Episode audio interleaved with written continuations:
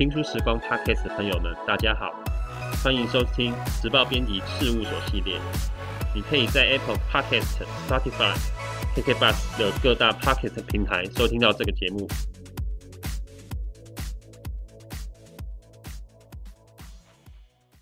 我是时报出版的大众文学线主编国祥，今天为大家邀请到一想到九份作者赖舒雅来和大家聊聊天。各位听书时光的听众朋友，大家好，我是一想到九份的作者赖舒雅。当初在想这个书名的时候啊，我们想要这个一想到九份，我想了很久，但是都没有觉得比这个书名更让人家亲近的书名。嗯，所以我后来就决定了这个嘛。嗯、然后后来听就是作者的朋友们跟乡亲们反映，这个书名的确是很亲切的。会想要问大家，一想到九份呢，你会想到什么？可能对很多四五六年级生的来说，很多人认识九份都是因为电影啊，《悲情城市》、《恋恋风尘》还有《斗赏》这些电影，对于以前这个山城的矿工生活、矿灾的印象很鲜明、很深刻。去了九份，就好像走进电影一样，可以感受到当时的生活。可是作者赖舒雅，他从小就生长在这个附近嘛，就是九份是他的金瓜石家乡的旁边而已。对，所以可不可以分享一下？九份的当地人是怎么样看这些外来的观光客？嗯，好，我想要在聊说九份的当地人怎么看外来这些观光客之前，我先来聊一聊我自己怎么看外来的观光客。我会这样讲，是我不把我自己定义为九份外来的观光客。呃，九份啊，它是一个闹中取静的地方，它有别于大家对它的认知，就是很商业。其实我觉得它在商业以外，它有它的丰富的人文底蕴在，而且生活在九份的在地居民都是非常的热情，非常的可爱，他们也很健谈。我记得在我写《一想到九份》这本书，在跟嗯在地居民访谈互动的过程中，经常会被那种不做作的亲切所感动。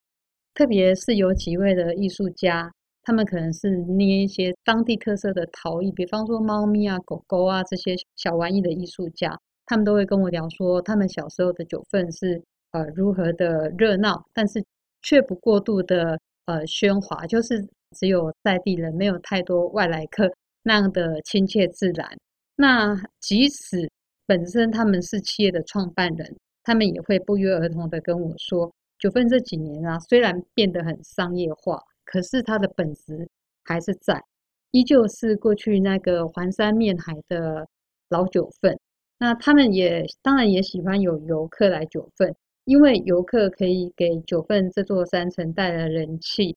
呃，前几天我跟一位九份在地的这个文史工作者聊天，有聊到，他们说在某种程度上，观光客其实就是一个。给九份带来救命的一个商机的一群人，所以他们其实是非常欢迎观光客，尤其是在疫情的期间。那么，除了九份当地的居民，九份几乎就没有什么游客的情况底下，在这样的时间，他们看到外来的观光客，其实是非常感动的。嗯，或许是以前观光客对于九份的印象，真的跟真正的九份的不太一样啦。所以一开始这本书的。写作的初衷是不是想要记录下你可能小时候看到的，或是在地九份人心目中的九份，用记录的方法写出这本真实的九份的那种动机呢？嗯，好。其实，在我要写一想到九份的时候，我有回想过我小时候的九份，甚至我成年第一次要回到金瓜石经过九份的那个感受，我。怎么讲？我的脑海中 其实很简单，就只有浮现就是九份的老街街口挤满了黑压压的人，然后你怎么挤都挤不进去。所以我就在我要写这本书的时候，我就在想说：哎呀，救命啊！那那我到底要怎么写？他就是黑压压的人，就是那么的热闹，甚至我真的很不习惯那样的氛围。那刚才国祥主编也提到，我的故乡在金瓜石。九份他是金瓜石的邻居，我对九份当然也有一些的亲切的情感存在。因此我那个时候在写我的第一本故乡专书，就是《金色聚落暨金瓜石的荣枯》的时候啊，我那时候就想说，我如果有能力，我也想要替金瓜石的这个邻居来写一点东西，但是这个计划一直都没有成型。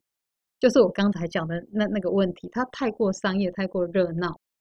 直到前年，也就是在二零一九年的五月，我在写金瓜石的散文集《金色聚落即金瓜石的龙都》出版之后，有一天呢，就是我的脑海中又浮现出，哎，是不是可能也帮九份写一本专书？这个问题又再度的浮现上我的脑海。后来啊，就在几位长辈跟好朋友的鼓励跟支持下，我就决定说好，没关系。那我开始来想一想，除了热闹跟商业之外，这个九份到底在我心中还有没有其他的印象？所以啊，我在写一想到九份的时候，我可以用频繁这两个字，非常频繁，次数非常多的去到九份，然后我也试着重新去认识九份，呃，记录九份。我必须承认的是，我在写这本书的时候，我其实很挣扎，因为我一直要告诉我自己，我要说服我自己，九份它并不是只有商业，不是只有热闹，那感觉就像一幅画面，就是你要走进那个一条那个荆棘的道路，然后拨开那个荆棘，然后 可能就是呃身上被刮到一些伤痕、一些血，然后你通过那些荆棘后，你就看到美丽的风景，就是有点类似这样的感觉。然后我去重新认识九份，重新去记录九份，不管是晴天或者阴天、下雨天，甚至我也特别的住在九份的民宿，来体验九份这个地方，从它的早晨啊，然后看看中午、下午、黄昏到晚夜，它不同的风景的变化，进一步去观察、欣赏它的不同面向。这个是我在写作一想到九份的整个心路历程。嗯嗯，记得我之前每次假日去到九份啊，在那个 Seven 那个路口是挤满了人，嗯嗯嗯，其实会让人家心生恐惧，对不对？就不会想挤进去了。嗯，所以当现在疫情的时候啊，就人潮少了很多，几乎空空荡荡、冷冷清清的。可是到九份还有很多其实是不需要靠人潮，就是当然去到那条街可能店都没有开，也没什么好逛。可是九份还有很多地方是，比如说基隆三步道。哦，或者是一些适合踏青的，甚至可以看到一些古迹的地方。疫情期间，大家觉得郊外啊踏青是比较安全的选择。嗯嗯嗯、要请朱雅介绍一下九份适合这样子的旅游的行程。嗯，好。其实基隆山步道，我印象中我只有爬过两三次，在很年轻的时候爬的。最近的一两次，大概就是写作专门为了一想到九份去爬。那我觉得基隆山步道。算是一条，嗯，难度你说高嘛，其实不高，但是呃，也不是那么好爬的步道，就是要有耐心，然后就是注意一些登山该准备的一些的配备。基本上，呃，来回大概女生的脚步，我抓个两个小时，那是我特也想要特别推荐给听众朋友的一条步道。这个基隆山步道爬到一半的时候，你可以俯瞰整个包含着九份聚落跟金瓜石聚落。甚至水南洞居多，你都可以一览无遗的看到。然后我想要特别分享，呃，我的心情，因为那一次我去是跟朋友一块去爬。那我的朋友就问我说：“舒雅，不晓得你会不会觉得很多人在爬这个基隆山的时候，特别是俯瞰水晶九三个聚落，都说哇，好漂亮，好漂亮。可是因为我那个朋友他的亲戚也是这个矿工，他说他在看这个聚落的时候，他的内心会没来由的。”浮现一层的那种淡淡的哀愁，哎，我就觉得很特别，因为这个感觉是我有的，可是没有人跟我讲过。那我觉得，也许是因为这三个聚落都是挖矿，那其实挖矿我们都知道很难避免会有一些灾难，不管是磐石掉下而来啊，或者是矿坑这个矿灾的产生，所以也就是引发了这样的一个淡淡的哀愁的情绪。这个是我想要特别呃分享给听众朋友的，就是在登山健行的时候，其实有时候如果你停下脚步去回望一下这个山城聚落，也许你可以更深一层的去想到它的背后的一些历史背景。嗯哼，九份这个地方呢，除了大家熟知的山城，然后老街、豫园啊这些，你觉得还有哪些关键字？可能举个三个来形容九份。我觉得应该是闹中取静，嗯，然后嗯，穿过繁华，看见人文历史，嗯，包山包海，然后我想要再 加一个，嗯，我觉得他很像一位卸了妆的妇人，哦，嗯，就是从前是那个叫什么华丽登场的，对对对，对，然后现在可能繁华谢尽这样，对洗尽铅华的样子，对对对。那最后，你希望这本书一想到九份可以带给读者什么呢？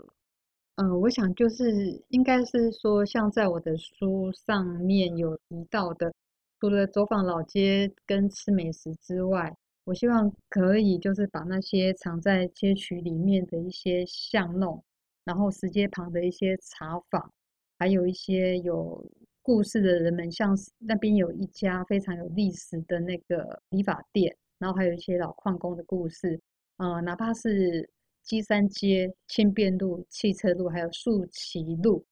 这四条九份的主要道路，它们本身背后的那个路名的意义也都是非常有趣。而这些经常被忽略的那种惊喜啊，跟比较深度的那种历史背景，我希望可以被游客们重新的认识，而不要就像是刚才国祥主编讲的哦，一想到九份就是想到。哦，你呃超阿贵，当然这这都是很好啦。但是如果说能够再更深入的去了解它的历史背景，我觉得对游客去认识九份而言是一种加分。这样子，比方说我想要补充一点，就是阿妹茶楼大家都知道，然后走在那一条很长的石阶路，很多人会有时候越走越气，就说怎么那么久还没走完？可是我想要告诉大家的就是。你们知道这一条石阶路它一共有几阶吗？它有三百六十五节。它为什么会是三百六十五节？象征着一年有三百六十五天，年年有余。在年年有余之外，我个人赋予它一个期许，可能当年的地方人士在开凿这一条道路的时候，有一种期许，让矿工每一天每一天都能够采到金矿这样的祝福在里面。所以当我知道了这个故事之后，我走那条树旗路。这样来玩九份会是蛮有意思的。嗯，非常谢谢赖书瑶带来这么精彩的有趣分享哦。疫情之后解封，大家可以带这本书，用不同的观点去九份走走。你可以从不同的入口，就带着这本书后面的地图，用不同的心情、不同的角度去看九份这个地方，一定会有更不同的收获。最后，如果你喜欢《一想到九份》这本书，或是喜欢赖书雅的作品，欢迎到 Instagram tag 时报出版留言跟我们分享。如果这集 Podcast 内容对你有帮助的话，务必给我五星好评。谢谢收听，拜拜，拜拜。